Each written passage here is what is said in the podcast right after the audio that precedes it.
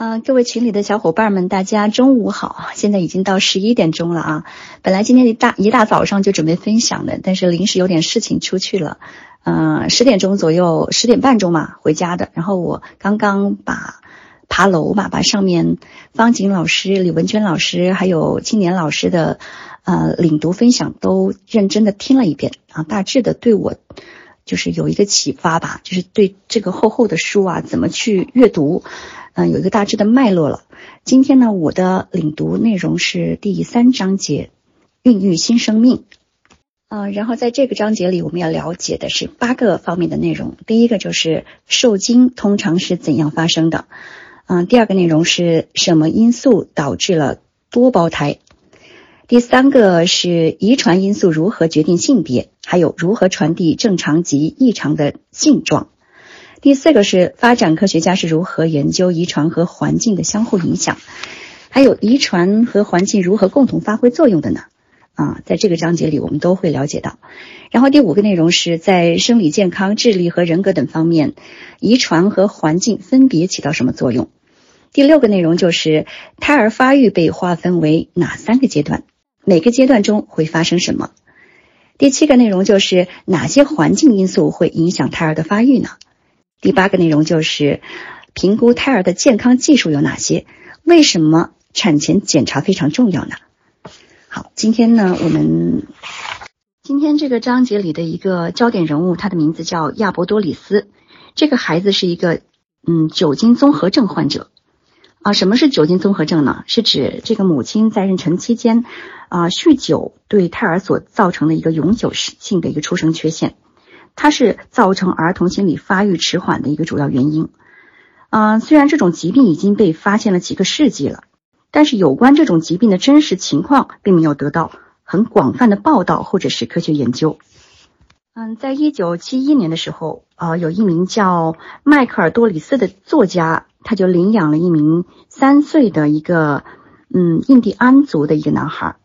这个男孩的母亲就是一个酒鬼。啊，一九八九年的时候啊。嗯，多里斯在他的著作《断代》中讲述了究竟是什么原因导致这个养子，因为他领养了这个小男孩嘛，嗯，发育迟缓的问题。这个男孩呢，这个叫亚伯的男孩，他是一个七个多月的一个早产儿，出生的时候啊，体重非常的轻，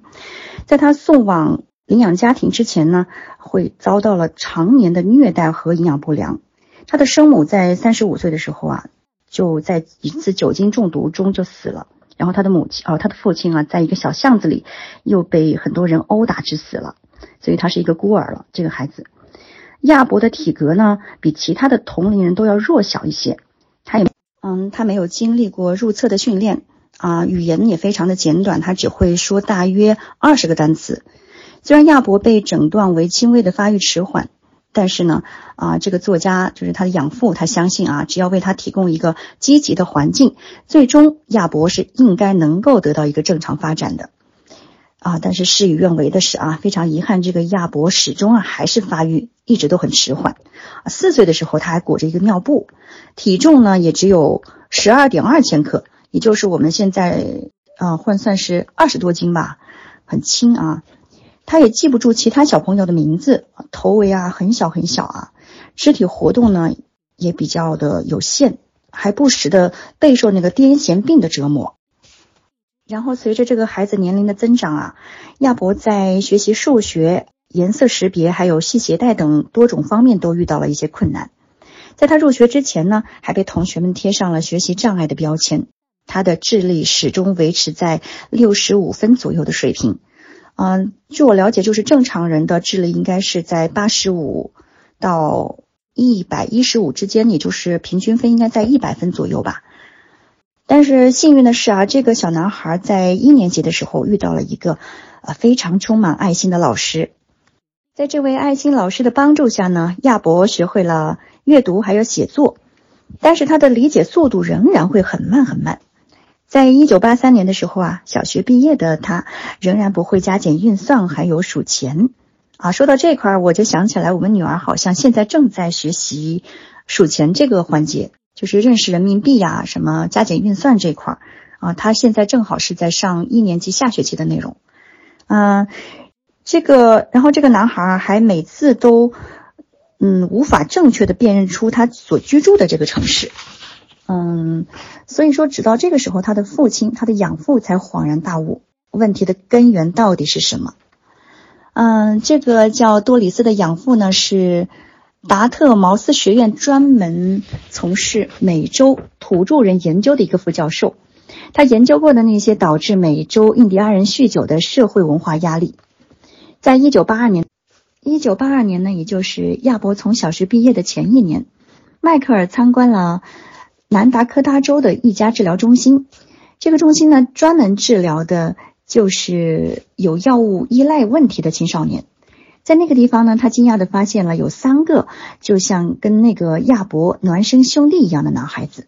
他们的表面呢，还有行为都和他的孩子亚伯非常的相似。然后在亚伯不断生长的过程中呢，这个胎儿酒精综合症也与十九……不好意思啊，大家就是刚才有个电话进来打断了这块儿啊，我就重新再说一下。嗯，在亚伯不断生长的过程中呢，胎儿酒精综合症也与十九世纪七十年代被终于确认下来了这个疾病。这个疾病的危害是什么呢？就是一旦酒精啊从孕妇身体进入胎儿的血液中，就会汇聚到一起，并且在血液中长时间的留存，从而对胎儿的大脑以及其他的器官造成损害。这种损害是无法治愈的。正如一位医学专家所写的就是，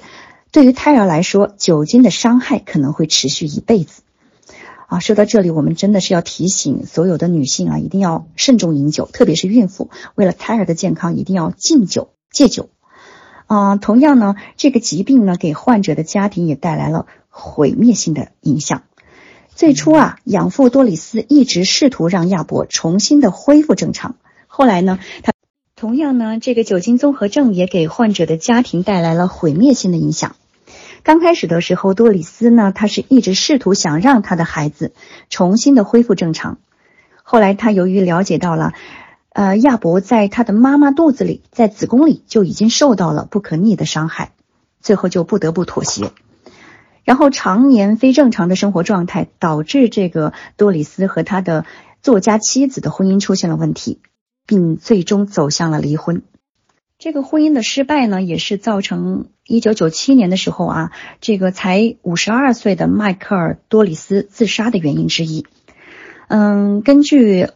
俄德里奇的描述啊，这个多里斯长期会处于一种极度抑郁的状态，而身为父亲所需要面对的这种苦难呢，可能加重了他的这种抑郁。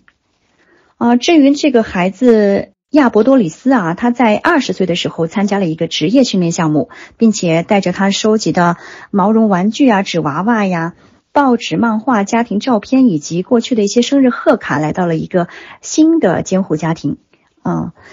啊！但是在他二十三岁的时候，也就是多里斯自杀身亡的五年前，嗯，这个孩子还是被一辆汽车给撞死了。所以说，这个亚伯多里斯的故事啊，就像一个警钟啊，他告诉所有的准父母，对自己所这个警钟就是告诉我们所有的父母、准父母，对自己所创造出来的新生命是负有很大责任的。首先呢，这些责任来自于他们所提供的一个遗传天赋；其次啊，来自于环境的影响。就从母亲的体内环境开始，环境因素除了会影响母亲，还会对父亲提供的精子也产生影响。人们所处的社会文化环境也有可能会影响孕妇在产前所获得的照料的质量。所以在今天的章节里，我们将学习到怀孕是如何发生的，遗传机制是如何发挥作用的，以及在子宫内外生物遗传及环境影响是如何发生相互作用的。我们将描述胎儿的发育过程，并分析影响这一过程的因素。最后呢，报道这一过程的监测以及干预的方法。好了，今天我的分享就到这里，谢谢大家的聆听。接下来呢，我就要开始阅读这个章节的呃所有内容了啊，因为内容比较多，可能还需要花一点时间。